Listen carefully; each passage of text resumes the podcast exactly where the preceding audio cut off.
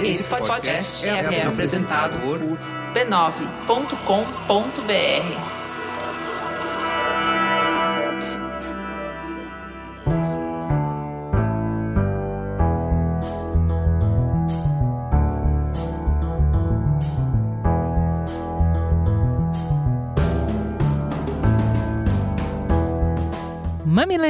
e mamiletes, sejam muito bem-vindos ao nosso espaço de conversa de peito aberto. Eu sou a Juva Lauer. Eu sou a Cris Bartz e esse é o Mamilos. Se ajeite aí no seu espaço, busque conforto e ventilação, que o tema de hoje exige um mergulho profundo, mas muito necessário.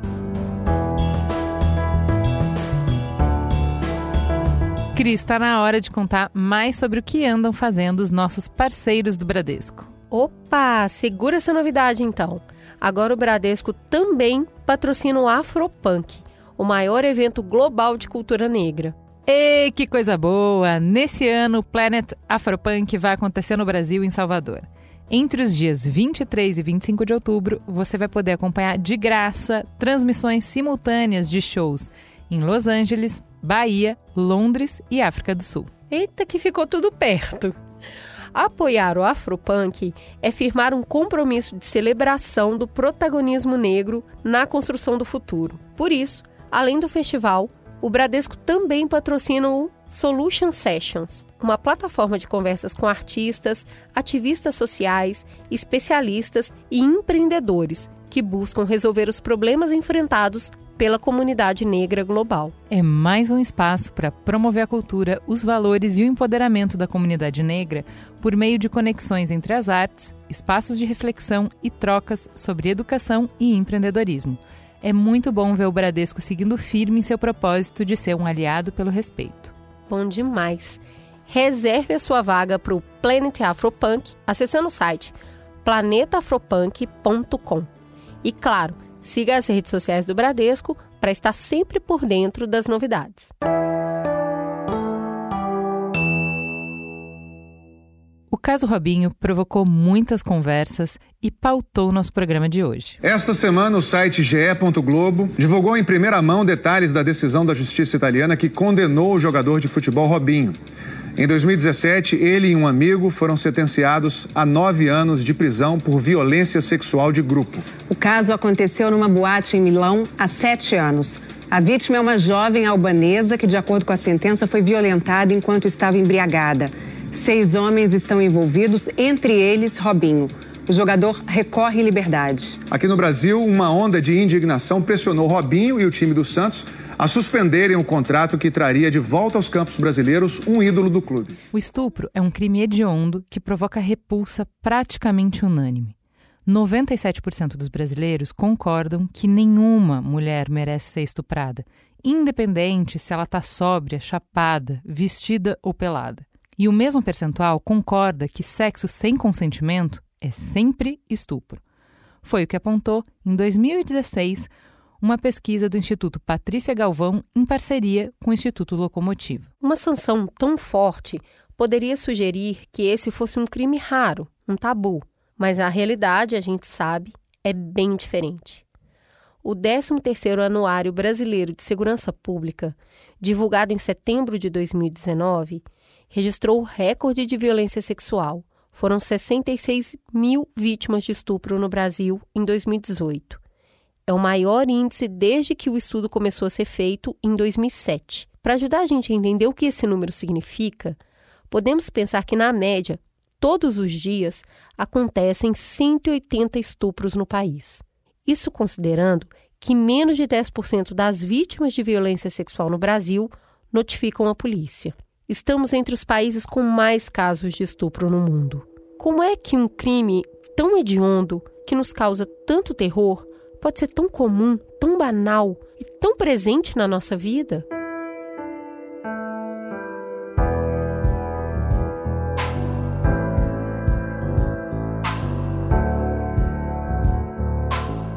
No imaginário público, existem duas causas possíveis para explicar esse fenômeno: a existência de monstros perversos, párias da sociedade, desconhecidos perigosos, sempre à espreita para atacar, ou a imprudência de mulheres que se colocam em situações de risco e provocam o caos.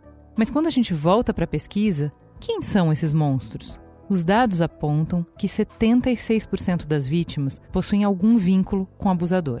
O perfil do agressor é de uma pessoa muito próxima da vítima, muitas vezes seu familiar, como pai, avô, padrasto, são homens de família.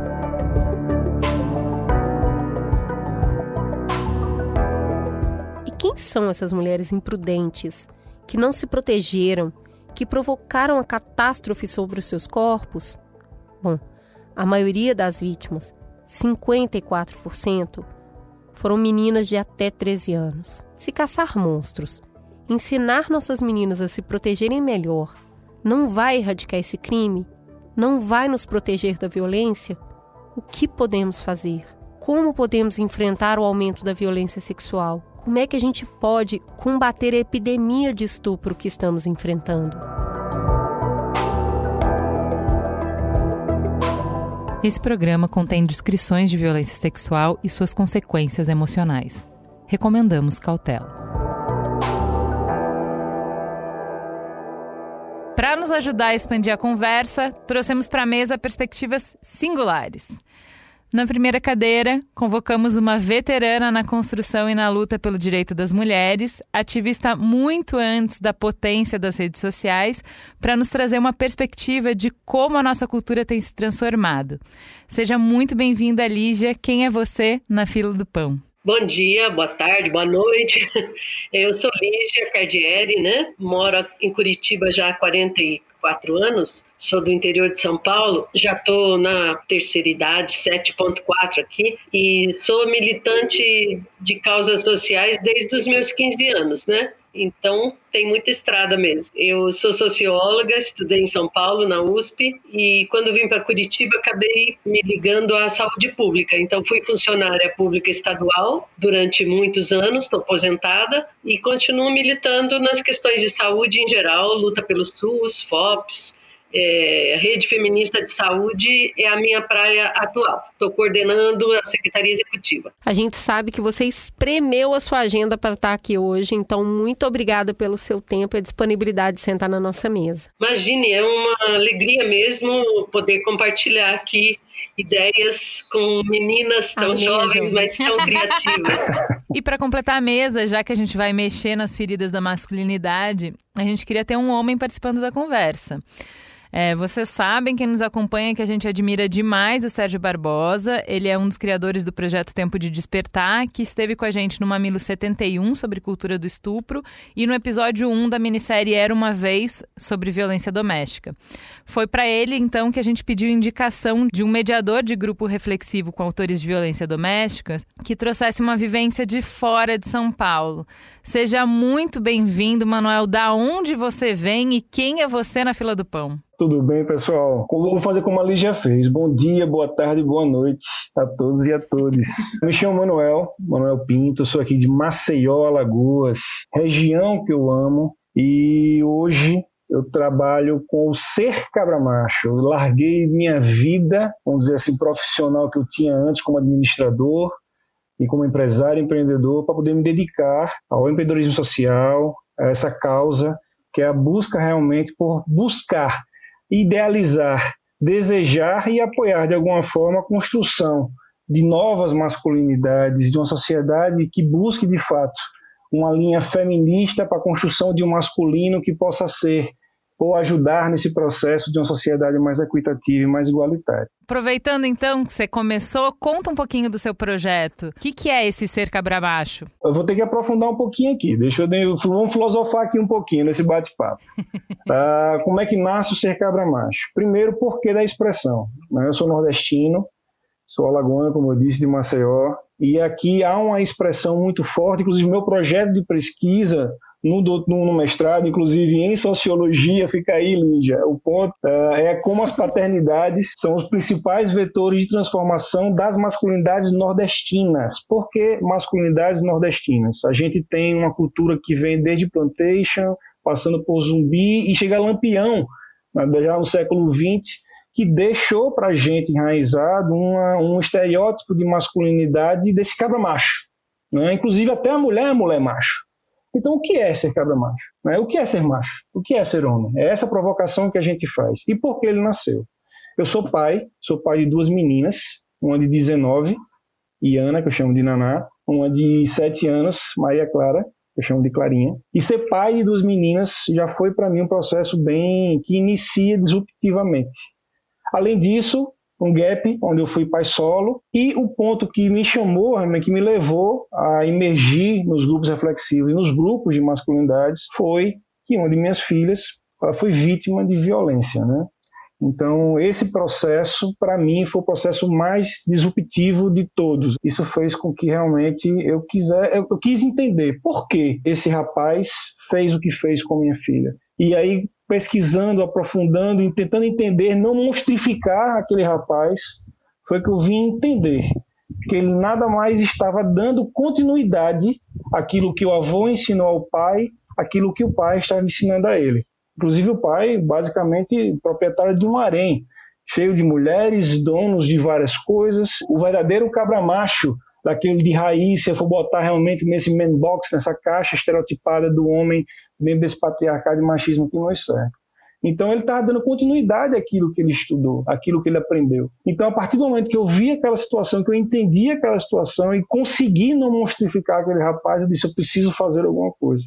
Eu preciso evitar na raiz, não apenas os grupos reflexivos são muito importantes, são necessários. A gente consegue evitar a reincidiva né, de homens autores de violência. Agora, o que faz ele não cometer essa violência? Né? Então, foi buscando aprofundar, eu comecei a ingressar em grupos masculinos que discutem masculinidades. Inclusive, Sérgio Barbosa é um grande, é um grande mentor para mim, mas também o Medrado, o Benedito Medrado, Jorge Lira. Enfim, tem vários homens que, para mim, me norteiam, que me levam me levaram a estudar e querer aprofundar, não apenas a parte empírica nessa troca nas rodas, que é uma troca muito gostosa, muito boa e muito forte e necessária, mas trazendo ciência a isso, né? trazendo o que é gênero, o que é sexualidade, o que é sexo, o que é violência, quais são os tipos de violência. E a partir disso nasce o ser quebra-macho, que é uma, uma, provocação. O que é ser quebra-macho? O que é ser homem? Né? Então, é, é buscando dar um novo significado, o hoje tão famoso ressignificar, ou dessa desconstrução, enfim, desse, desse, desses novos modelos de masculinidades. Então eu fui aprofundando isso e, lógico, paralelo às paternidades, sim, no plural também, como um grande vetor, impulsionador de transformação, aquilo que me ajuda nessa provocação a querer ser, de fato, quem sou algo, algo que possa ser melhor para mim e para a sociedade. Muito interessante a sua trajetória, Manuel. E eu queria perguntar para a Lígia, ela acabou de colocar aí o tempo que ela se dedica a essas conversas. Eu queria saber de você, Lígia, de partida, como te bate a conversa que o Manuel acabou de colocar? Esses grupos de reflexão, ouvir um homem falar dessa maneira, como soa para você depois de tanto tempo trabalhando na linha de frente? Muito lindo, né? Muito emocionante ver homens somando, porque a maioria dos homens também não comete violência. A maioria não concorda com estupros e outras violências, mas talvez eles não saibam fazer isso tudo que o Manuel falou, né? Eles não sabem ativamente se colocar. Né? Ainda acho que é um assunto que as mulheres têm que ver como é que faz. Só que assim, é bonito de ver isso que o Manuel falou, e eu tenho escutado algumas notícias de lives de novas masculinidades, homens da psicologia. Então, acho que mais grupos estão se multiplicando. Eu não conheço muitos, mas eu me lembro de uns 30 anos atrás, tinha um projeto chamado Ecos, que faz, fez um, um, vídeo, vamos dizer, naquela época era um, uma fita de vídeo, ensinando o menininho a pegar flor, então já, já havia uma preocupação antiga das feministas, não todas, mas de que a educação dos meninos era tão importante quanto ensinar as meninas a se defender, a não serem né, objeto de, de violência.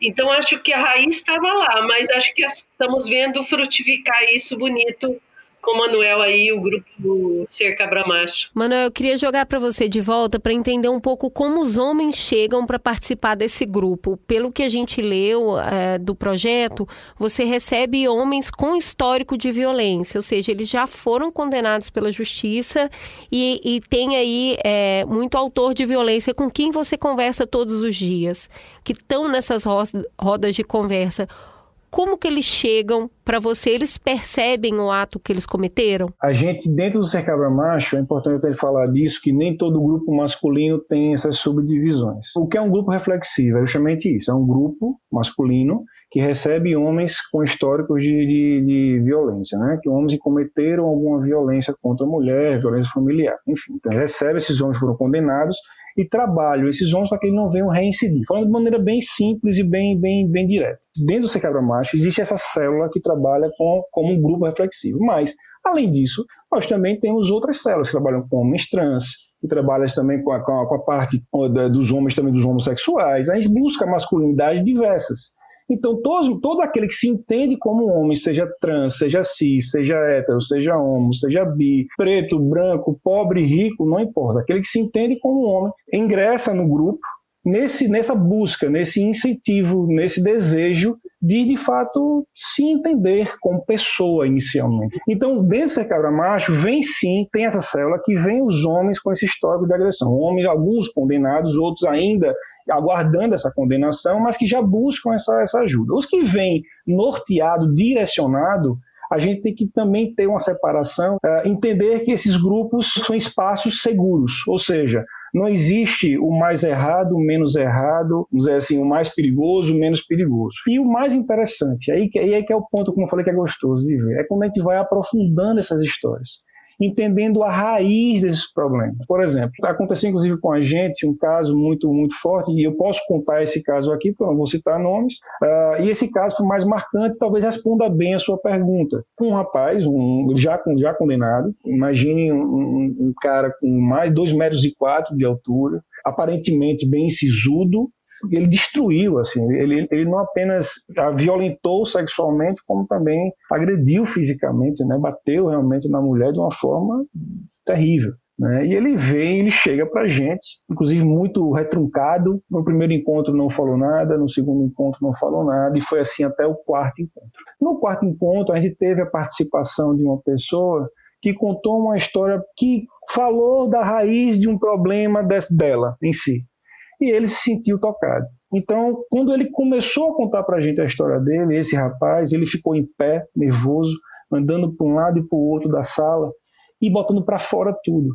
E aí ele contou onde nasce, onde nasceu, onde foi colocado e embutido nele essa, essa postura agressiva, essas raízes. Não que justifique, nada justifica o que ele fez. Mas ela me explica algumas coisas. Então ele conta uma história onde a mãe obrigava ele a ser, a se prostituir dentro da própria casa, onde o pai agredia a ele e a irmã quase que rotineiramente, e para completar, o pai, noite sim, noite não, colocava o pênis na boca dele para que ele se alimentasse todas as noites. Então, oh, oh, isso estou falando com as palavras dele, tá? Então, assim, como é que esse rapaz cresce? De que forma que ele entende o que é de fato um relacionamento, o que é uma família, o que são laços, o que é que isso traz de dores para ele? Então, é importante a gente, antes de monstrificar, né, que a nossa primeira, a minha primeira reação, inclusive, com a da minha filha, foi essa. Quando você vai entendendo essas raízes, você opa, peraí, não posso monstrificar tanto assim.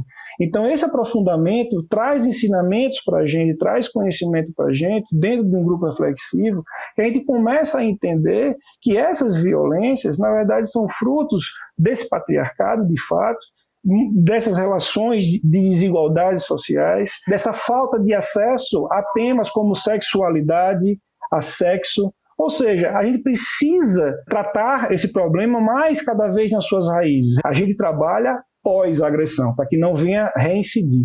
Agora, como é que a gente faz para evitar que chegue a, a, se tornar de fato um agressor? Manuel, me diz uma coisa: essas pessoas são encaminhadas a partir do, do julgamento da Lei Maria da Penha, é isso? Isso, a grande parte. Grande parte vem. Outros, outros vêm por indicação da sua companheira, dos, de outros amigos, e assim vão chegando no, na gente. Beleza. É, vocês têm alguma coisa escrita ou vídeo sobre isso? Porque o que, que eu percebo no movimento em vários lugares onde a gente vai debater? A própria Maria da Penha, quando fala 11 anos da Lei Maria da Penha, e esse ponto de como tratar os homens é um dos que menos foi implantado. Eu acho que a gente, nós feministas, não queremos impunidade dos homens agressores, mas só apostar na punição não é o caminho.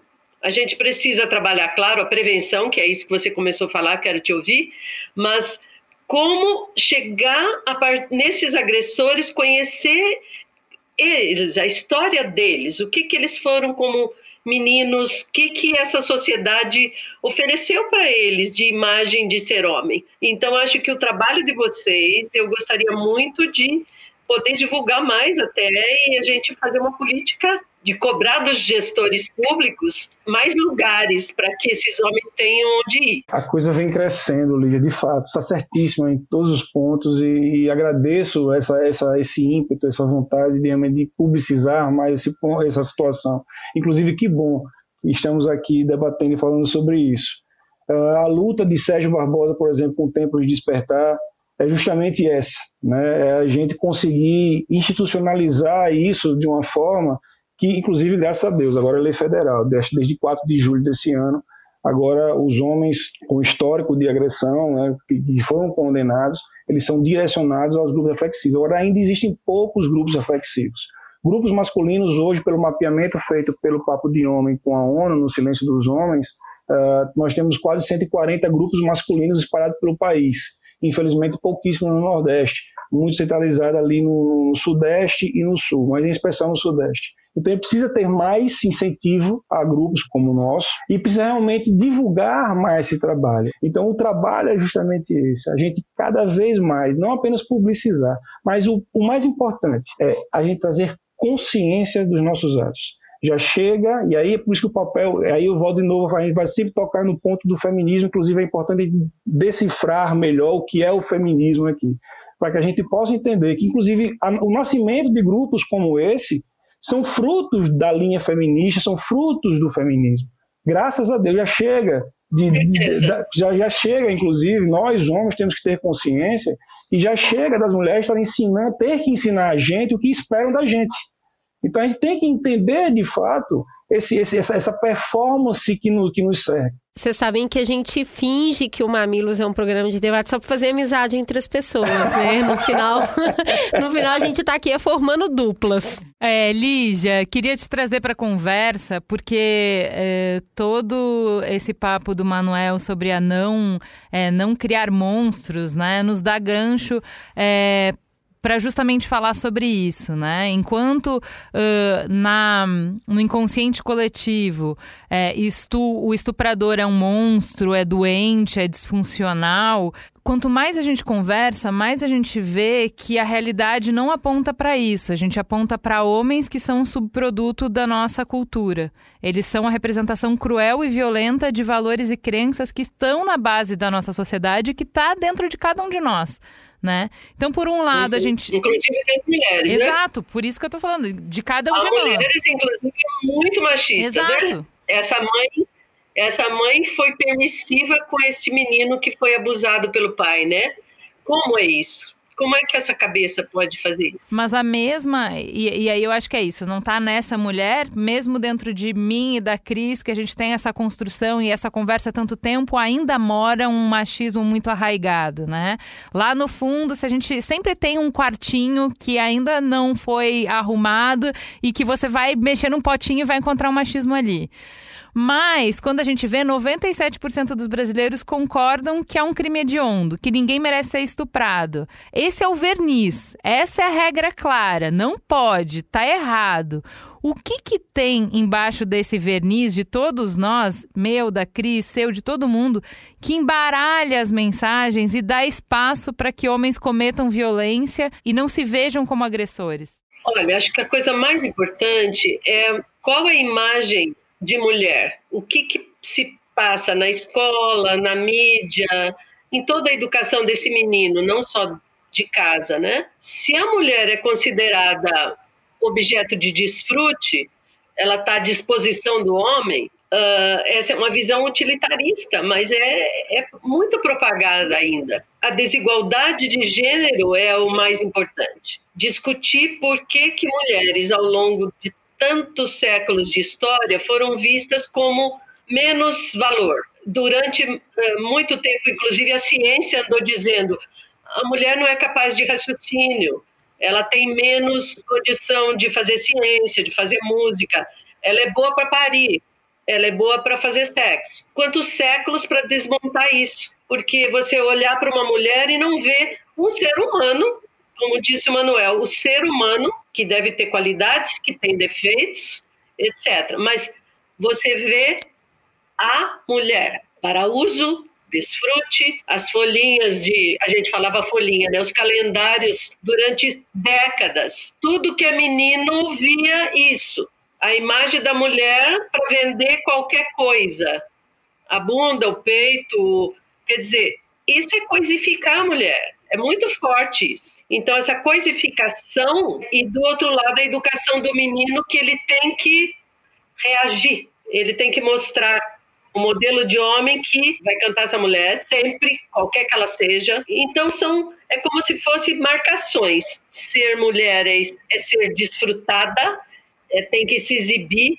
Quantas meninas também só aprendem a ser atraentes? Elas têm que provocar mas não se fala igualmente. Claro que é gostoso, um monte de coisa é gostoso de o corpo sentir e tal, mas não é colocado como se as meninas têm que também descobrir qual é o desejo delas. O que, que é o desejo? A gente também tem que falar disso. O homem tem desejo e isso é incentivadíssimo, estimulado além da conta. E no caso das mulheres, a maioria das mulheres tem que disfarçar. Não se fala de desejo, não se fala de prazer a gente precisa de educação de sexualidade prazerosa, que ela vai ser mais prazerosa quanto mais trocas, não só em palavras, e perceber o que o outro quer, o que é gostoso. Se o menino não aprende essa, essa negociação, os sinais de prazer na mulher, muito homem nem acha que está estupando, mas faz sexo sem a mulher sentir nada. E muita mulher concorda no casamento, geralmente, a fazer sexo rotineiro, sem ter nenhum prazer, só porque ele quer. Essa desigualdade e não a relação de troca, isso precisa ser mais conversado. Então, não é só a desigualdade na política, a desigualdade do salário, essa desigualdade de gênero em geral, o desvalor da mulher. É especificamente uma das áreas que menos avançou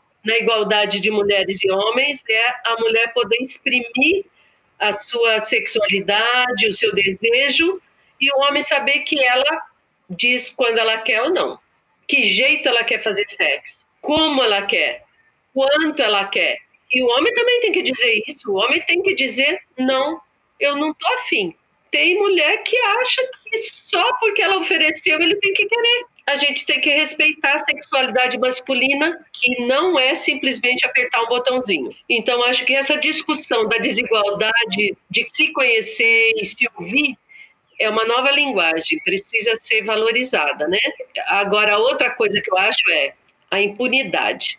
A impunidade do agressor e do estuprador é outra coisa que acaba dando esse verniz aí. A gente acha horrível o estupro, mas os processos estão dormindo nas, nas varas de justiça, quase ninguém é condenado por estupro. Então, acho que essa impunidade precisa ser enfrentada também. A cultura do estupro ela é uma consequência, então, do que a gente está conversando aqui, de uma naturalização de alguns atos, de comportamentos que eles estimulam as agressões sexuais e outras formas de violência contra a mulher. A gente fala então de cultura porque a gente está entendendo que esses crimes não são como a gente acredita ou não são como a gente quer acreditar um desvio grotesco do padrão, mas sim uma expressão trágica da norma. Eles acontecem dentro de um contexto de compartilhamento de valores, de crenças e de práticas sobre o que é o papel do homem, sobre o que é o papel da mulher, que é isso que a Lígia acabou de falar, né? Essas interações sexuais, elas se estabelecem como relações desiguais. Eu acho muito legal a gente pensar nisso, que a desigualdade, ela acontece também na desigualdade do desejo, né? O homem consegue colocar isso de uma maneira muito mais proprietária que a mulher. Mas aí, que relações desiguais são essas quando a gente está falando do poder sentir? Vem a velha fórmula. O homem possui o desejo, ele pode realizar esse desejo. Ele conquista isso a rivelia do que a mulher quer. O seu objeto de desejo é a mulher e às vezes é muito mais o poder sobre aquela mulher do que o desejo sexual em si.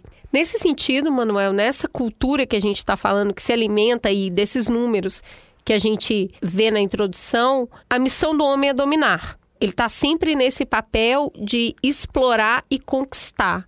Você vê alguma forma de reflexo nisso, nessa dominação, esse jeito de se colocar no mundo? Você vê isso na fala das pessoas com quem você troca nesses grupos de reflexão? De que forma a gente reforça esses estereótipos violentos. Infelizmente, essa falta de acesso a diálogos como esse, parar de erotizar discussões como sexo e sexualidade, a gente ainda vai continuar tendo pedagogias de gênero separatistas, machistas, misóginas e sexistas. Um dos, dos participantes do grupo contou uma história bem interessante essa história, inclusive, retrata um pouco dessa, dessa raiz, do que pode parecer simples, mas que fala sobre muita coisa. Ele, pai de um casal, a menina um pouco mais velha, dois anos, três anos mais, velho, mais velha que o, que o menino, ela tinha na época cinco e o menino então tinha dois. Ele e a esposa brincavam muito com o filho pequeno e a brincadeira era: de quem é esse pintinho? E a brincadeira era o menino responder: é das meninas. A brincadeira era essa. Brincadeira aparentemente simples, né? Bestinha. E aí um dia ele estava em um churrasco com família e amigos. Ele vai e tira essa brincadeira. A mãe tira essa brincadeira com, com o filho. Filho, filho, conta aqui para todo mundo. Vamos lá. De quem é esse pintinho? E ele responde. O menino repete. É das meninas. Todo mundo ri, aquela brincadeira. O paizão riu, orgulhoso. A menina se sentiu, pô, todo mundo tá rindo dele, não vai rir de mim. Eu quero que ria de mim também.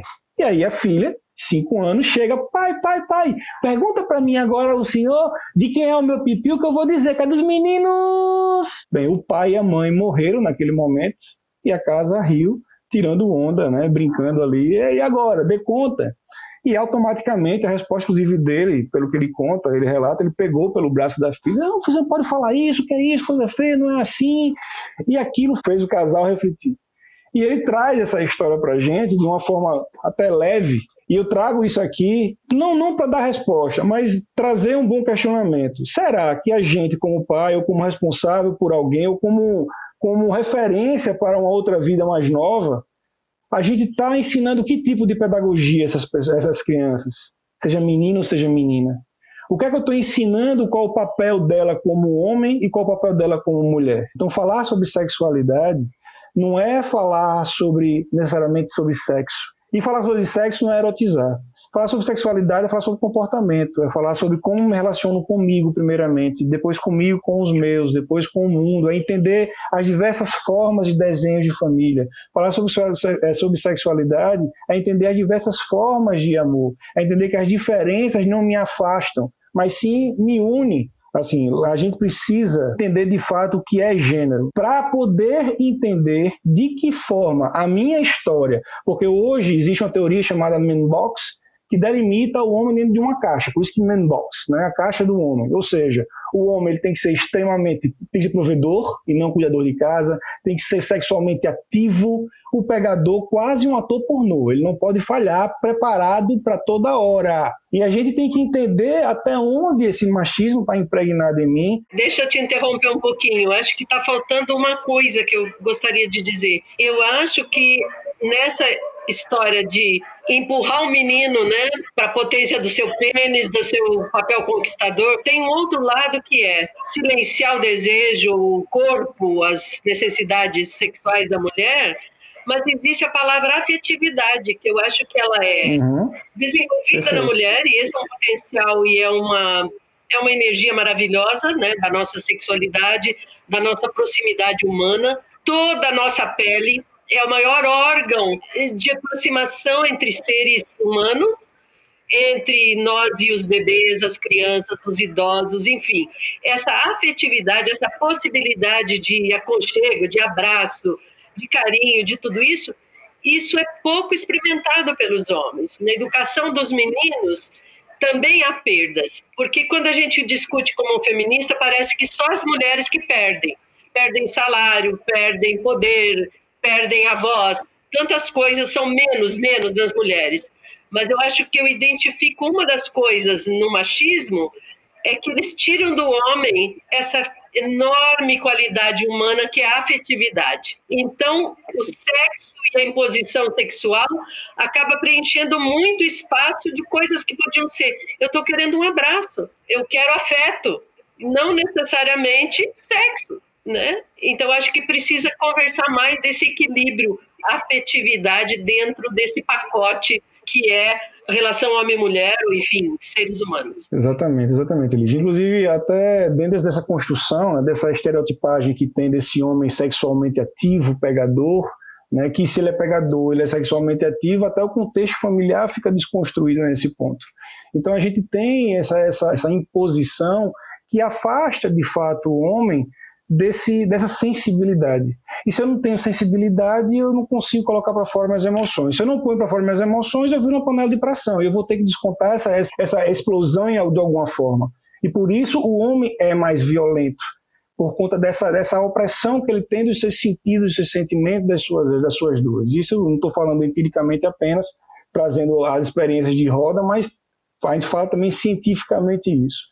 E a gente tratando essa, entendendo essa, essa estereotipagem de que o homem tem que ser o pegador, o homem tem que ser o provedor, o homem tem que ser competitivo, a gente entendendo isso e desconstruindo isso de uma perspectiva feminista, e feminista não entenda, feminista não nessa, nessa dicotomia de homem e mulher, mas feminista no sentido de gênero mais amplo, de gênero como performance, gênero como ser de fato humano. Que performance eu estou tendo? O que é que me constitui? E é essa análise que a gente faz para desconstruir, destruir e construir de fato algo novo, que é esse o nosso processo. A gente começa, gente convida a desaprender para de fato desconstruir para poder aprender algo novo. Então, essa afetividade, como você traz, Lídia, é algo realmente que é o, é o estímulo. A gente, a gente pode até dizer que nós somos um grupo de homens que buscam estimular a sensibilidade. A sensibilidade no olhar primeiro para consigo mesmo. Eu queria colocar aqui para vocês um pouco dessa. Da, colocar a cultura do estupro, como a gente tem, estudou aqui para a pauta e o nosso entendimento para saber um pouco da percepção de vocês. A gente viu aqui a pesquisa do Instituto Patrícia Galvão com o Instituto Locomotiva, que mostra que 97% dos brasileiros acreditam que estupro é um crime e ele é inegociável. Então, quer dizer, quase 100% da população aceita. Mas aí, quando a gente vai entrando mais no crime, a gente percebe que precisa ser um determinado tipo de crime para ele ser aceito. Então, vou fazer aqui mais ou menos a escala do que a gente entendeu.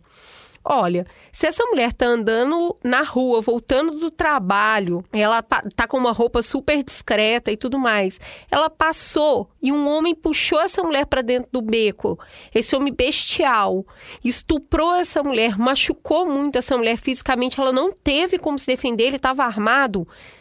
100% da população acredita que isso é um estupro, isso é um crime, esse homem merece ser julgado e condenado. Mas aí, esse número começa a cair quando essa situação vai mudando. Então, assim, se essa mulher foi na academia fazer um exame para ela entrar na academia, aí esse homem tocou nessa mulher, pediu para ela virar de costas. E aí esse homem abusou dessa mulher. A hora que ela viu, ele penetrou essa mulher sem ela, ela nem teve reação. porque ela nem viu que aquilo ia acontecer. Poxa, mas ela podia ter gritado, né? Ela podia ter saído correndo. Como assim ela não viu? Já cai para 80% das pessoas que acham que isso foi um estupro. Aí tem um outro caso. Ah, essa mulher estava na rua de madrugada. Não importa o motivo. Mas olha, ela se colocou numa situação de muito risco, aí já cai para 50% das pessoas que acham que isso foi um estupro. Agora, se essa mulher estava na balada e ela bebeu, aí já cai para 5%. Puxa, ela mereceu, ela estava pedindo. Ela se colocou numa situação de muito risco. Então, as, as gradações do que a sociedade aceita como estupro e ele vai ser preso e tudo mais, tá naquele crime perfeito onde a vítima era a vítima perfeita, era uma mulher bela, recatada e do lar.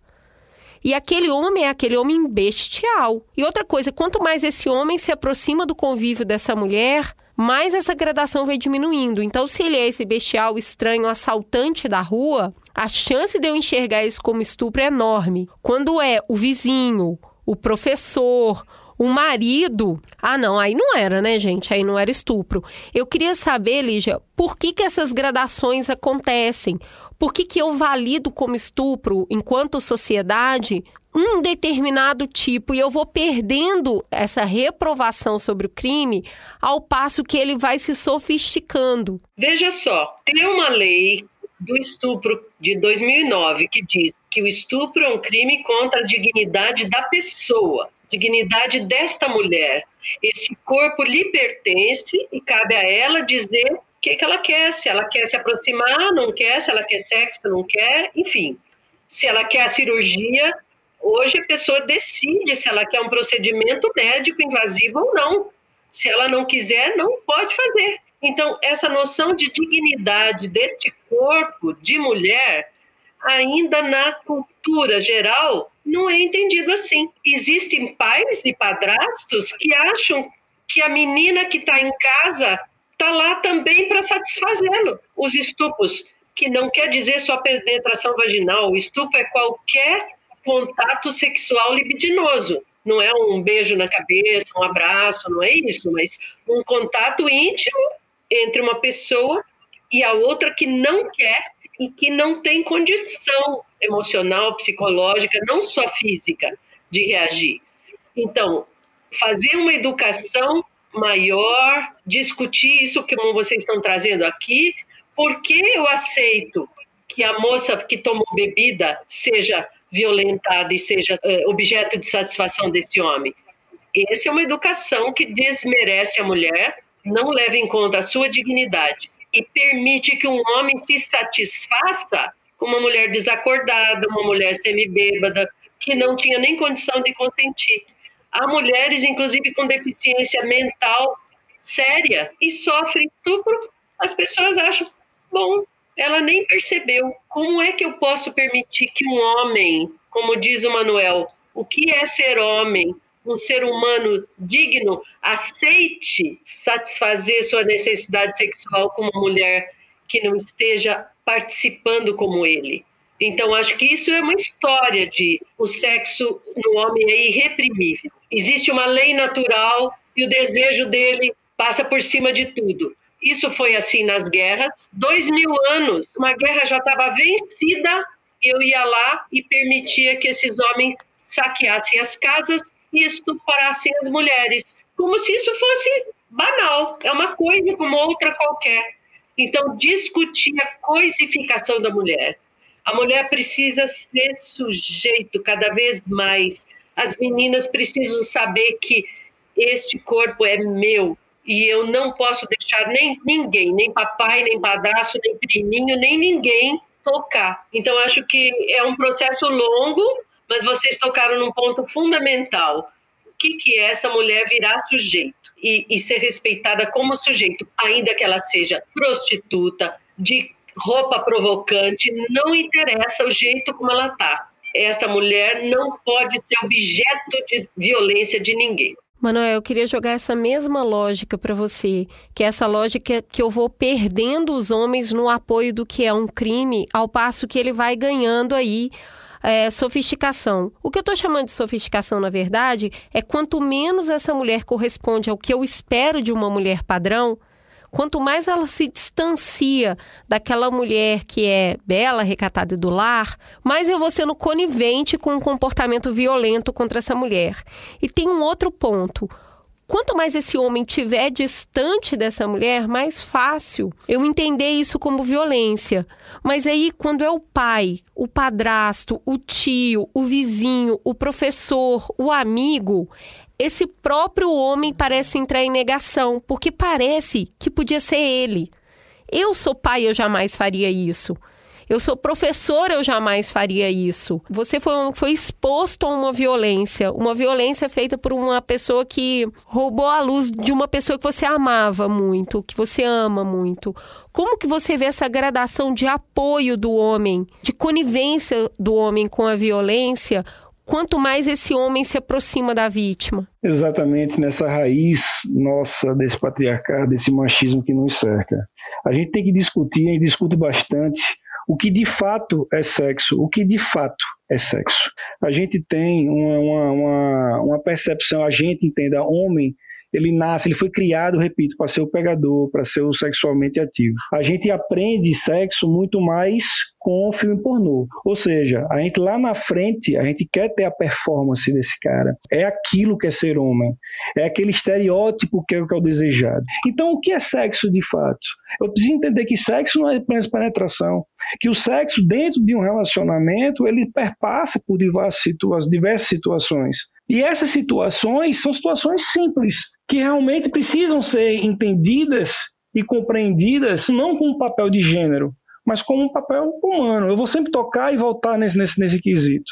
Ou seja, falar sobre essa cultura do estupro, eu preciso entender como homem, como ser humano, por que essa minha necessidade, por que eu tenho que performar desse jeito, por que eu, eu estou sendo obrigado, eu me sinto obrigado a isso. E por que eu coloco a mulher, ou de alguma forma foi me ensinado, que a mulher também tem o papel de uma performance a ser seguida, e essa performance ela deve passar por uma sub, ou seja, colocar abaixo de uma preposição, ou seja, machismo é aquilo que se coloca acima, ou seja, o narcisismo daquilo que é masculino. Ou seja, o que é que me faz me sentir acima daquilo que é feminino. Por quê? Tanto que a gente vê isso dentro de universos como, dentro do próprio universo trans, por exemplo, aquele homem que ainda menstrua é colocado de lado dentro do próprio universo trans. Dentro do universo homossexual, aquele homem que tem mais traços femininos é também marginalizado dentro dos próprios homossexuais. Porque tudo aquilo que é muito feminino é objetificado.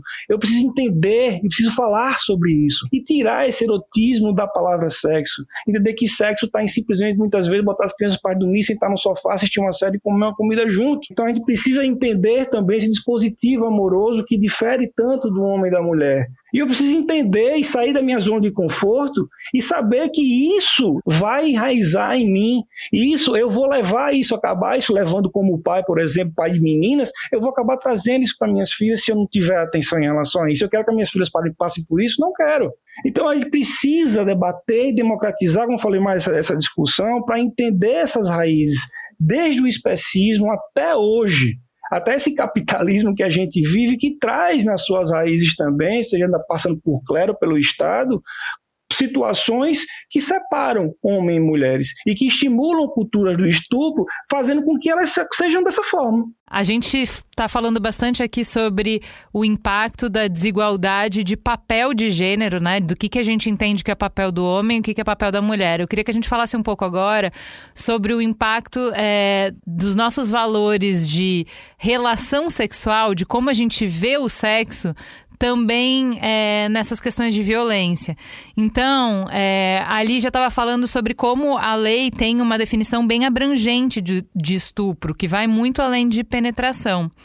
No caso do Robinho, que a gente estava comentando essa semana, um dos áudios transcritos na sentença, ele, tá, ele afirma que ele está tranquilo porque ele não transou com a vítima.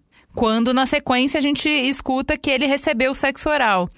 Na tua experiência, os agressores conhecem, eles entendem, eles aceitam essa definição de que sexo não precisa ter penetração, de que violência sexual não necessariamente está configurada na penetração e na violência? A gente tem um caso de um rapaz que esteve com a gente, ele não está mais, onde ele foi condenado por ter se masturbado dentro do ônibus sobre uma mulher. Né? Então, ou seja, ele foi condenado por estupro. E a forma como a lei enxerga isso hoje é importante, necessária e vital. E ele, quando chegou para a gente, ele realmente, até, até ele aceitar que não, mas eu não fiz nada, não transei, até entender que aquilo que ele fez foi sim um ato sexual, a gente teve que aprofundar bastante essa discussão. E aí não teve como não falar sobre os filmes pornôs, não teve como falar sobre os desenhos da Disney, não teve como a gente não explicar para ele o que de fato é sexo e sexualidade.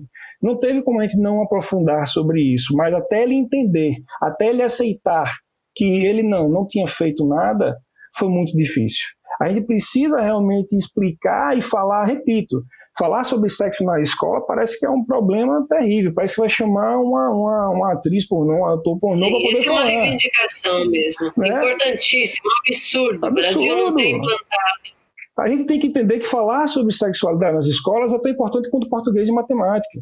A gente tem que falar sobre isso sem, sem criar grandes, grandes, grandes palanques, e inclusive isso penetrado dentro de outras, de outras ciências. A gente precisa falar de matemática, por exemplo, passando por, por grandes mulheres matemáticas. Então pode parecer besteira, pode parecer que não está conectado, mas está conectado. Quanto mais nós falarmos sobre isso, a gente vai conseguir explicar que sexo ele interpela, ele passa, ele transpassa, na verdade, uma penetração. Então a gente precisa realmente entender e trazer isso, conversar isso com nossos filhos e com outros jovens, que é a nossa esperança hoje, é trazer isso para ele de forma leve de forma saudável. Mas os homens que hoje chegam para a gente com esse histórico, a gente precisa pegar na mãozinha, senta aqui, vamos lá, vamos falar sobre sexo, vamos, vamos falar. Para você, sexo é uma penetração. E aí vai toda uma discursiva, bem didática, para que a gente possa, de fato, construir ou desconstruir tudo, situações como essa onde uma mulher, um jovem, possa, a minha filha possa sair de casa usando um vestido curto caso ela queira. E chegar em casa inteira, sem estar preocupado se ela vai ser estuprada no meio da rua. E outra coisa, essa questão dessa, dessa discursiva precisa ser, realmente ser cada vez mais naturalizada, porque quantos estupros matrimoniais existem? Quantas mulheres estão sendo estupradas dentro do seu casamento e está sendo, isso não é contabilizado? Por que isso acontece? Então a gente traz esse questionamento, inclusive, nas rodas de discussão, nas rodas masculinas, para que a gente possa conversar, e por isso que em algumas rodas a gente também convida, não fica fechada só aos homens, a gente convida as mulheres para participarem, para que a gente possa dizer, cara, vocês estão conversando, como muitas vezes tem homem que fala que, cara, eu estou transando todos os dias, ou quase todos os dias, porque minha mulher me obriga. Então, peraí, mas por que está te obrigando? Será que na, na concepção dela, ela, ela não está sendo machista, ou você não está sendo machista? Aceitando, vamos conversar, conversem, para que a gente possa ter menos robinhos e, e entender de fato o que é que, que, a gente traz como possível solução na raiz do problema. E fico muito feliz com a lei hoje, que traz maior, essa maior abrangência do que é de fato essa conjunção carnal. Isso é importantíssimo. Lígia, se a gente está falando então, se a gente consensou, entendeu aqui que o estupro é a realização do desejo do agressor que pode acontecer de diversas formas a realização desse desejo. Mas isso não pode ser feito à revelia da dignidade e da permissão dessa mulher. Acho que a gente precisa então conversar um pouco sobre o que é consentimento. Se é simples de entender o consentimento, quando a gente fala assim, você quer uma xícara de chá? Eu gosto muito dessa comparação, daquele né? videozinho, né? O que, que é consentimento? Você oferece uma xícara de chá para a pessoa, a pessoa fala, não, obrigada. Você empurra a xícara de chá na pessoa, você fala, não, eu vou pôr açúcar e aí você vai tomar. Não, mas agora eu vou esfriar. Você não quer porque tá quente, mas eu vou esfriar, então você vai tomar. E eu fico na insistência terrível para a pessoa tomar a maldita xícara de, de chá. Bom, quando a gente começa a colocar um exemplo meio absurdo, começa a ficar um pouco nebuloso o que, que é o não consentimento. Traz um pouco de luz aí pra gente nesse assunto. Então, eu acho que tem gente que é mal educada mesmo, que insiste demais, né? Em tudo, né?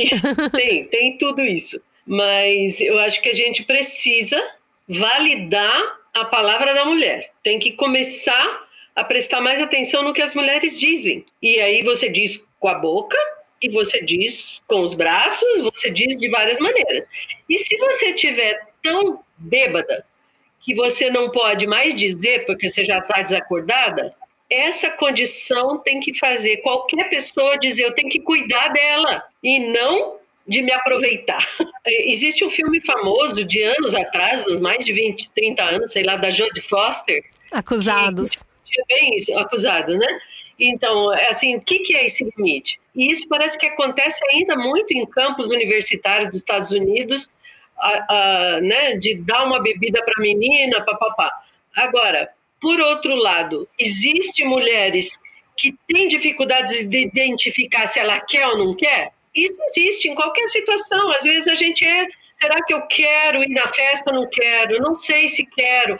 Então, perceber que todos nós temos uma área de indefinição, eu vou até um ponto. Não interessa em que ponto. Se eu decidir não, resolvi que não, não interessa, eu posso estar pelada. Mudei de ideia, não quero. Por quê? Não sei, não, que, não quero. Depois, amanhã, você fica bravo, discute de novo, eu gastei dinheiro, eh, nós fomos para um motel, deu trabalho. Tudo bem, pode ficar bravo, mas não pode forçar sexo. E outra coisa é dizer que as meninas, menor de 14 anos na lei brasileira, não interessa ela falar que quer. Se você fizer, você é um estuprador. Exato.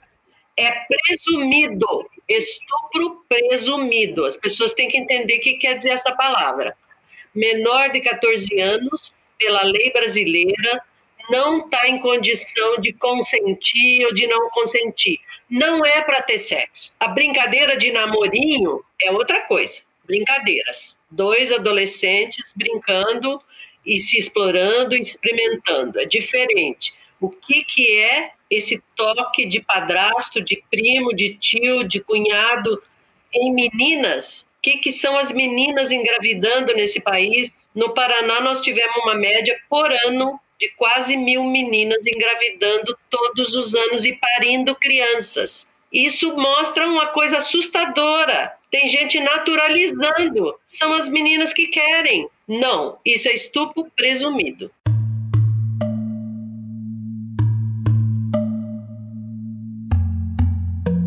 As estatísticas mostram uma epidemia de estupros no Brasil. Ver os números só aumentando dá desespero.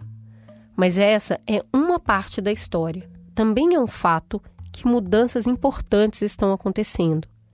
O aumento do número de estupros reportados aponta para o aumento da violência, mas também para o aumento das notificações. Estamos identificando nossa dor e reivindicando os nossos direitos.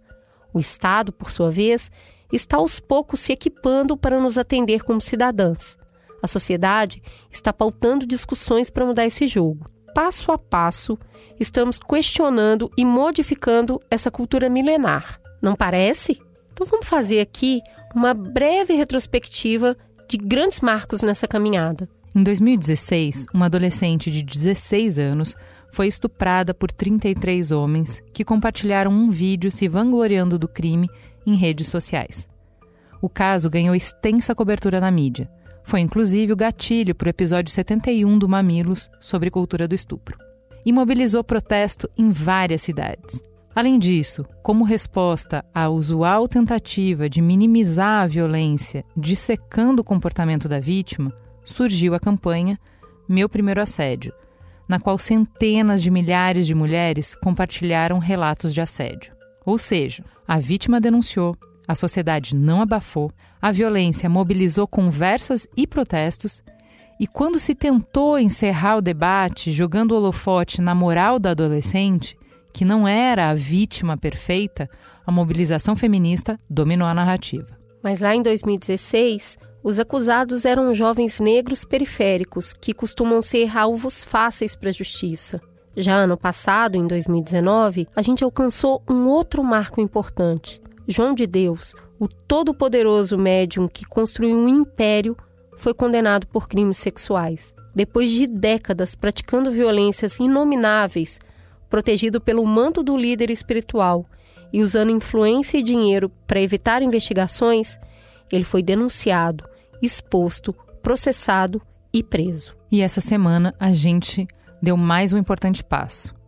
Foi a mesma história de sempre, mas com um desfecho surpreendente. A história de sempre é: astros do esporte são inimputáveis. são inatingíveis porque movimentam milhões de reais e de sonhos e, ao mesmo tempo, permanecem eternos moleques. São crianças grandes que não entendem perfeitamente as consequências e responsabilidades do mundo adulto. O futebol aceita tudo quando tem o gol envolvido. É, você pode ter certeza que das pessoas que estão apoiando o Robinho, é, eventualmente 95% são santistas, como eram os que estavam apoiando o Dudu, como são os que apoiam o Jean, goleiro do Atlético Goianiense, como são os que apoiavam na época até as provas e o processo todo quando o Bruno ainda estava no Flamengo. Jogador de futebol no Brasil tem uma posição social diferente. O moleque prodígio da vez é o Robinho, que foi condenado na Itália pelo estupro de uma mulher de 23 anos. E ainda assim, foi anunciado com pompa e circunstância pelo Santos como um importante reforço para o time. Até aí, tudo normal. Mas dessa vez, a recepção não contou só com o carinho da torcida. Teve também muito ultraje e pressão popular pelo absurdo de conceder o status de ídolo para um homem condenado por um crime hediondo. E dessa vez, as marcas se posicionaram, ameaçando Santos com cancelamento de contratos de patrocínio. E dessa vez, o clube suspendeu o contrato com o jogador. E dessa vez, nos programas de futebol que atingem as massas, que falam diretamente com os homens, apresentadores amados, respeitados e admirados, que são de uma outra geração, se posicionaram de forma contundente e inequívoca. Robinho está condenado a nove anos de prisão por a violência sexual na Itália. Vai tá, recorreu, mas nesse momento ele é condenado. E eu acho que a sociedade tem que parar de aceitar sacanagem como qualquer coisa normal. É isso que nós estamos fazendo, aceitando sacanagem como qualquer coisa normal. Eu não aceito e me posiciono e não estou preocupado. Não é um apedrejamento no Robinho, é um apedrejamento na moral da sociedade brasileira. A cada oito minutos há um registro de um estupro do país. Só o fato de você ter isso, quer dizer, nós precisamos, com, esses, com essas notícias que surgem, que a gente às vezes lamenta pela pessoa, pô, naturalmente, mas tem que lamentar mais pela menina. Não é não. Não é não. Não é não. Não tem conversa. Vocês ficam pensando aí se a, ah, se o Robinho vai jogar, ah, se o patrocinador vai sair. Alguém falou da menina? Alguém sabe da história da menina albanesa? Alguém sabe que ela está sofrendo agora? Estou preocupado com o ser humano, não importa quem quer que seja. Pô, a gente tem que parar com isso, tem que parar porque você é famoso, que você é celebridade, você pode tudo. E outra coisa, é condenado é condenado. Não é condenado, não é condenado. Justiça é justiça. Lei é lei. Para todo mundo. Bom, Lígia, o contrato com o Robinho está tá suspenso, está lá suspenso, é, o Santos colocou nota oficial e tudo mais. Você está percebendo algum vento da mudança soprando por aí? Que mudanças você vê no caso do estupro agora do Robinho, com casos que aconteceram há 50 anos atrás, por exemplo? A gente leu sobre um caso do Cuca, os jogadores estavam fora do Brasil e quando eles vieram, eles foram recebidos como ídolos. Tem matéria de jornal falando isso, e isso aconteceu há menos de 50 anos atrás. Qual é a diferença agora nessa trajetória longa sua, é, batalhando por isso? Tem mudança? É, foi animador. Eu fiquei satisfeita de ver, obviamente, que o Santos foi pressionado Sim. pelo dinheiro porque as marcas, Isso. né, pelas as empresas que patrocinavam, mas as empresas que patrocinavam foram pressionadas por uma opinião pública que se posicionou pelo valor da coisa, pelo que aconteceu de comportamento dele, seja sete, nove anos atrás, não me lembro. Então, acho que foi promissor isso. E eu passei para o meu neto, por exemplo, que acompanha futebol, que adora futebol, ele já estava sabendo, ele tem 13 anos. Então, é muito legal, a gente pode conversar sobre isso. Então, quando algo público acontece, é a hora da gente, né, e aparecer programas em televisão, homens comentaristas esportivos cumprimentando os pelo que tinha acontecido, pelo resultado. É isso mesmo, tem que suspender. Então, é, é promissor. Mas veja, poucos meses atrás, tinha muita gente batendo palma para o goleiro Bruno, que ia voltar a ser contratado, e, e, e ele matou uma mulher porque estava criando problemas, né? Querendo reconhecimento de paternidade, enfim, também foi um crime, de, é um feminicídio, né? E então essa indulgência com os ídolos e com os grandes homens ainda existe. Mas eu acho que o movimento nos Estados Unidos, do Me Too, que começou a derrubar um monte de poderosos e que teve uma repercussão também no Brasil, eu acho que, que houve e há ventos novos. Agora, precisa falar mesmo.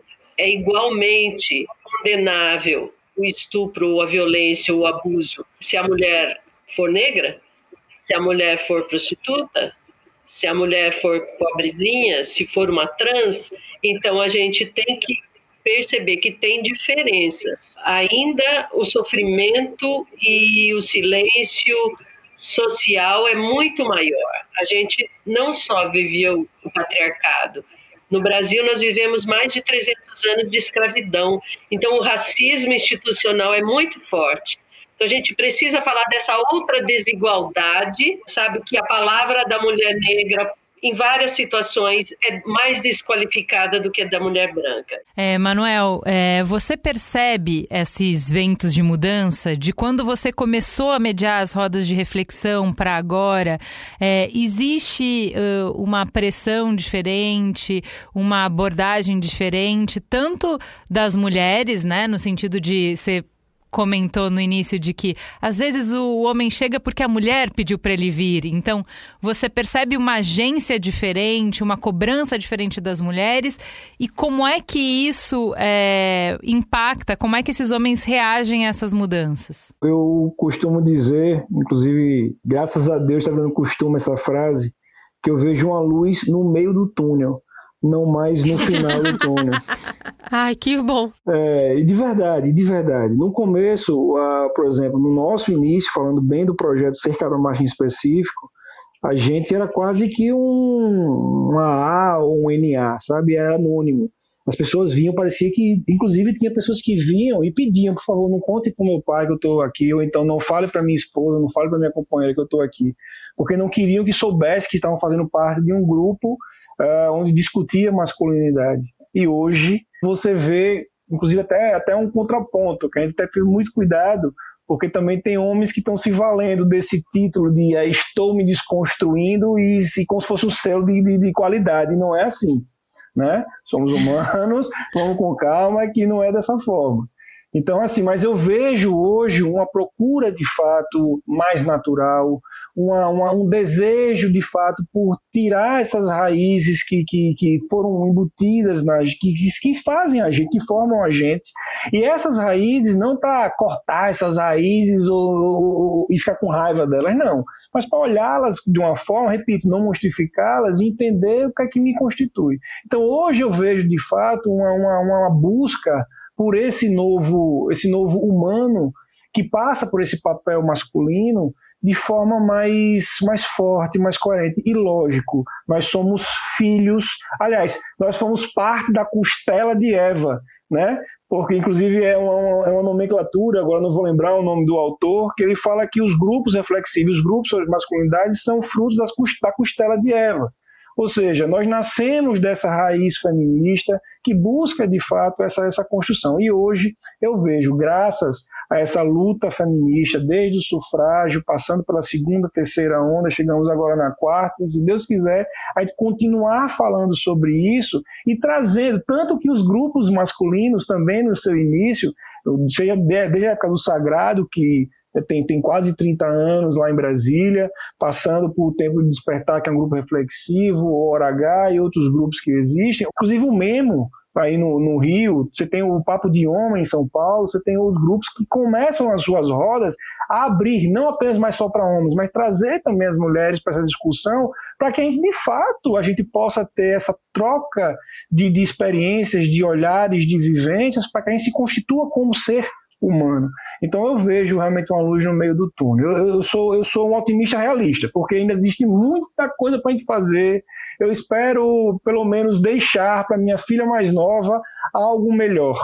Né, melhor do que para minha filha mais velha. Muito bom, eu também concordo com você. Nessa parte, apesar de tantos retrocessos em outras áreas, eu acho que essa área de relações mais igualitárias, melhores entre homem e mulher, eu também vejo muitas luzinhas. Manuel, tem uma coisa, tem uma coisa importante que eu queria colocar na sua reação sobre o processo que você passou. É muito, eu ouço muitos homens falando o tempo todo, pais extremamente amorosos, falando assim: se alguém fizer algo com a minha filha, eu mato. Se alguém maltratar, nem tô falando de violência sexual.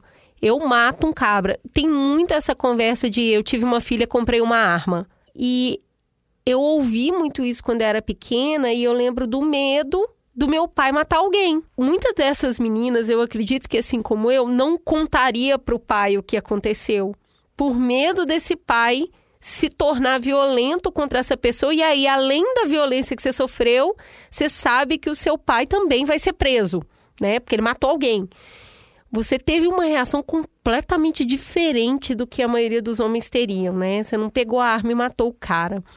Eu queria que você é, contasse um pouco como os homens, como os pais, os tios, os professores, os homens podem criar um espaço seguro para que meninas e mulheres contem para eles sobre a violência que elas sofreram ou passaram e por que que isso é importante. A gente tem que desmistificar essa relação de poder. A gente tem que explicar e passar para nossas filhas, por exemplo, ou como professor para nossos alunos, enfim, como esse essa relação de poder que coloca a gente de alguma forma acima hierarquicamente sobre essas pessoas, mas não sobre um poder violento, mas um poder de acesso, um poder de ouvir e desse ouvir te acolher. Esse é o maior poder. Esse poder é mais violento que qualquer violência, então eu tenho certeza disso. E isso é um processo. Isso não é fácil, isso não é simples, isso dói, até para gente quando escuta, porque eu como pai escutar da minha filha sobre uma relação sexual não é uma coisa fácil, é difícil. É, a gente precisa estar preparado, se é que a gente está preparado, mas a gente busca estar para que a gente possa realmente passar para ela essa essa relação de poder, mas poder de acolhimento, o poder de fazer com que se sinta protegida, abraçada e eu vou te acolher. Eu vou fazer com que você e eu nessa relação que nós temos nós nos sintamos seguros. E essa segurança passa não simplesmente pela imposição do meu papel, mas em especial por entender e por aceitar a força do papel dela. Então, essa relação de poder que tem que ser desmistificada também e compreendida, para que a gente possa entender que essa relação de poder não passa pela violência. Ao contrário, está longe da violência. A maior violência que pode ter nisso é esse acolhimento, é essa aceitação que, repito, não é um processo fácil. A gente muitas vezes no instinto, a gente. Viu, Manuel? É muito lindo mesmo saber quanto você foi diferente e acho que passar essa experiência dá força. É, é, não é só os pais que, que não são confiáveis, vamos dizer, né? Que você fique com medo. É, precisamos ter adultos capazes de ouvir essas histórias e dizer: Nossa, eu estou muito bravo, eu estou indignado, mas nós vamos com o conhecimento do mundo adulto, com o conhecimento das leis, com mais gente que nós vamos botar, com a ajuda de outros adultos competentes, nós vamos te ajudar a sair dessa. E para os meninos e meninas, eu acho que essa é a diferença. A gente, como mundo adulto, tem mais poder e tem que ter mesmo em relação às crianças. Mas ela sentia esse poder, como o Manuel falou, não como violência, mas como competência né, de apoio. Só existe um, um, é o pastor Henrique Vieira, eu gosto demais dele. Já teve muito no Mamilos, é o nosso é, pastor de bolso. É, ele para mim é um mentor também, assim, é um cara que mora no meu coração e que me norteia. E ele, ele tem uma colocação que eu gosto muito, que ele fala, não é que a gente não pode sentir raiva do outro, né? não é que a gente não pode não, não, não odiar aquela situação, não sentir raiva daquilo ali. A gente pode, inclusive deve, é digno que a gente sinta. Agora, o que eu não posso é isso, é a, a partir desse, desse, desse sentimento de raiva, eu coisificar ou monstrificar aquele outro lado para que eu possa entender de fato o que é que eu tenho que primeiro me acolher para acolher aquele que foi vítima, aquela que foi vítima e poder ter uma ação mais coerente. Isso é, eu repito, é, é processo, é, é realização. Isso mesmo. Seus lindos, para a gente é, encerrar aqui, fechar essa conversa, Uh, a gente começa o programa com estatísticas tenebrosas. Eu queria que, como a gente está falando de eventos de mudança, Vamos falar de futuro, vamos projetar as nossas utopias. Como é que a gente desconstrói essas estatísticas? Como é que a gente combate esses números e constrói, avança a luta, né? A gente está falando que muito já fizemos. Como é que essa luta continua? Como é que a gente constrói um futuro melhor para as meninas e para as mulheres, inclusive para os meninos e homens? Então, acho que a gente tem que continuar nessa trajetória. Muita coisa já já foi traçada, temos que divulgar as boas leis, as boas práticas. O sistema de registros precisa ser intensificado. Veja só, eu trabalhei nos SUS muitos anos. Só em 2011 começamos a ter uma ficha para registrar violência dentro da saúde. A saúde abraçou o tema da violência como sendo um tema de saúde pública. Quer dizer, temos uma ficha, assim como eu registro sarampo, meningite, eu registro violência. Então, os lugares da saúde têm que ter porta aberta, profissionais de saúde preparados, e não se pode confundir isso com polícia. Tem gente que não vai falar para a polícia, mas ela vai falar para a enfermeira, para o médico, para a médica que está ali para acolher corpo e alma. Então, isso é muito importante, gente, separar a portinha da polícia da porta do serviço de saúde. Mesma coisa o CRAS, assistente social, psicólogo, dentro de um equipamento importantíssimo da ação social, não é para julgar, não é para botar processo, é para eu amadurecer, falar dessa dor, eu preciso ter essas portas. Porque para uma menina, para uma mulher, para um menino, querer denunciar para a polícia, botar o agressor na cadeia, pode demorar 10 anos. E eu preciso ter esse outro lugar de acolhimento de registro da violência. Então, o sistema de registro do SUS é fundamental, essa ficha, que é igual para o Brasil inteiro e serve de análise, pesquisadores e tudo para fundamentar e avaliar políticas públicas. Uma outra coisa no nível pessoal, eu acho que as famílias, todo tipo de família, precisa saber onde buscar ajuda. O conselho tutelar não pode virar polícia ele precisa ser esse lugar também de acolhimento. É complexo. O problema da violência, especialmente a violência sexual, pode ser muito ocultado pela vergonha, além do medo. Então, a gente precisa ter profissionais polivalentes para acolher tudo isso e, obviamente, educação sexual, educação de afetividade dentro das escolas não precisa ter né, um projeto especial, deveria ser capacitação de todos os professores para ele saber aonde encaminhar meninos e meninas quando a coisa pegar. Ele não tem que resolver, mas ele tem que saber onde encaminhar meninos e meninas para poder falar disso para o pai e para a mãe que quiserem também se preparar para essas questões tão difíceis, tá? E programas como o de vocês, que eu acho que são valiosíssimos. Boa, e você, Manuel, onde que você está enxergando os pontos de mudança aí que a gente precisa aprimorar? Só a gente estar tá aqui batendo esse papo já, já é um grande ponto de mudança.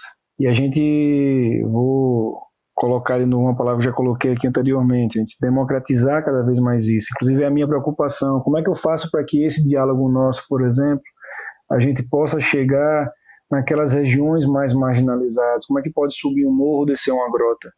E como é que eu posso fazer que nessa subida, nessa descida, a gente consiga de fato ter uma, uma linguagem que vá ser entendida, compreendida e que essa linguagem seja sentida e, e que seja transformadora.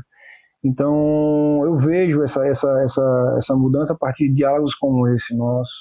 Uh, os grupos reflexivos, os grupos de masculinidade que vem crescendo, que vem aumentando, discussões, inclusive, eu não vou entrar mais nesse critério da, das leis, enfim, também porque não é a minha área, gostei bastante de todas as colocações de Lígia em relação a isso, apesar de todo o entendimento que preciso ter como mediador de um grupo reflexivo, mas ainda assim, o ponto que mais vejo como um grande, que me enche de esperança como pai, como ser humano, como cidadão, é ver a nossa voz, não é que a gente tem voz, a gente sempre teve voz, mas que a nossa voz está sendo cada vez mais ouvida, que a nossa voz está sendo cada vez mais plural. E essa pluralidade está sendo somada com outras. E isso vem fortificando gritos como situações como as do Robinho, que foram revertidas a tempo. E que os valores foram colocados em xeque. E que bom que foram colocados em xeque para que a gente possa ter discussões, discussões que façam a gente refletir. E é um processo contínuo, uma reciclagem emocional, sentimental e de, de, de análise que, é, que, que, não, que não pode parar. A gente está nessa vida para realmente estar tá sempre se desconstruindo e reconstruindo. E essa reconstrução tem que ter um propósito. Esse propósito seja sempre de viver em uma sociedade que tenha as relações sociais mais saudáveis, mais igualitárias e equitativas. E isso passa por essa discussão sobre sexualidade, sobre afeto, sobre consentimento, sobre sexo, desde as raízes, sem erotização, sem barreiras, sem é, alardes negativos, para que a gente possa, sim, ter sempre uma discussão aberta, um caminho de diálogo e de análise que faça com que a gente entenda e receba e acolha aquela, aquilo que, no, que nos constitui como homens, como cidadãos, como, como pessoas, para que a gente possa entender o que, o que culturalmente, o que politicamente, o que socialmente nos constitui. Então eu vejo no futuro algo mais acessível a, a todos, né, tá colocando nessa, nessa, nessa, nessa linguagem, para que a gente possa, de fato, ter uma sociedade com relações mais saudáveis. Bom, eu queria encerrar propondo uma mudança de uma expressão muito popular, para a gente sair do prenda suas cabritas que meu bode está solto, para crie seus conscientes que estou criando minhas empoderadas. Aí eu acho que a gente se encontra nesse lugar que nós estamos propondo aqui. Gente, muito, muito obrigada por essa conversa tão inspiradora. Vocês trouxeram tanta coisa nova para mim. A gente uh, fala desse assunto quase todos os dias, eu e a Cris. A gente lê, a gente acompanha, a gente está vivendo isso e ainda assim tem tanto para aprender. Muito obrigada. Foi um prazer conhecê-los. Obrigada eu... por vocês Uma delícia também. essa mistura de sotaque, começar por aí. E essa mistura de vivências. Muito obrigada pelo tempo e pelo trabalho que vocês realizam. Isso é fundamental para a gente avançar como sociedade. Muito legal, muito legal. Oi, Manuel, quando a gente precisar de homens sensíveis e poderosos e informados para falar de nós e das coisas boas da vida, Ah, eu obrigado, vou lembrar obrigado de de você, verdade, tá? obrigado mesmo. Meninas, muito obrigada. Foi muito lindo conhecer Ah, vocês pessoal, todos. agradecer de verdade. Eu, quando, quando o Juliana falou comigo, eu até falei, peraí, deixa eu primeiro beliscar, deixa eu ver se estou vendo aqui direito. Até, até brinquei com isso, porque eu fiquei super emocionado. Enfim, sou fã. E aí fica, não acredito. E Sérgio, aí eu falei, pô, veio de Sérgio a indicação. A Sérgio, é, é, tem que ter cuidado com o Sérgio, porque Sérgio, ele quando abraça uma casa e abraça alguém, ele realmente leva essa pessoa com ele para onde pode. E assim ele fez comigo. Ele é incrível. Mas não só sou eu, tem vários outros homens aí fazendo trabalhos incríveis que mudaram realmente sua vida, seu caminho profissional, inclusive pessoal, para que possa ter, para que constitua de fato esse propósito de buscar um, relações mais saudáveis, como falei. Então, assim, obrigado por essa oportunidade, obrigado de verdade por estar aqui. Lígia, vamos trocar mais figurinha, por favor. Tá bom. Um abraço para vocês, gente. Valeu, gente. Tá na hora de falar de Havaianas, né, Ju? Epa, que eu fico até animada! Semana passada eu quis ver Gramu no home office. E ó, ô tanto de mamileiro bonito, hein? Essa Mamilândia é muito arrumada, é muito chique. Eu vou te falar, meus amigos também. Eu fiz aquela reuniãozinha básica de vídeo com as minhas amigas do grupo de mães que eu não vejo já tem um tempão. E, na senhora, que delícia rever esse pessoal. Até me embonequei toda para ficar de bem comigo mesmo e fazer presença forte na reunião. Tá aí o desafio da semana, dona Cris. A gente já viu os nossos ouvintes brilhando sozinhos. Agora eu quero ver o seu squad. Mostre os seus amigos. Tire aquele print bonito de uma reunião com todo mundo feliz, glamuroso, todo trabalhado no brilho. Até porque cada um tem o seu brilho favorito, não é mesmo? E a gente sente uma falta de exercer esse glamour, olhar para os amigos e soltar aquele gente, como é que você tá lindo hoje? Então é isso aí, galera. Tô doida pra ver a beleza dos seus amigos reunidos. Posta uma foto e marca o arroba mamilospod no Instagram com a hashtag Dias com Mais Glamour. Que tá pouco de brilho. Manda mais brilho. O seu glamour inspira o dos outros. Vem com a gente. O Mamilos é uma produção B9. Apresentação de Juvalau e Cris Bartz. Coordenação geral: Carlos Merigo, Juvalau e Cris Bartz. Direção: Alexandre Potashev. Produção: Beatriz Fioroto. Apoio à pauta e pesquisa: Iago Vinícius e Jaqueline Costa. Edição: Mariana Leão, com trilhas de Andy Lopes. Capa: Elô D'Angelo. Coordenação digital: AG Barros, Pedro Estraza e Lucas De Brito. Atendimento e comercialização: Raquel Casmala, Camila Maza e Thelma Zenaro.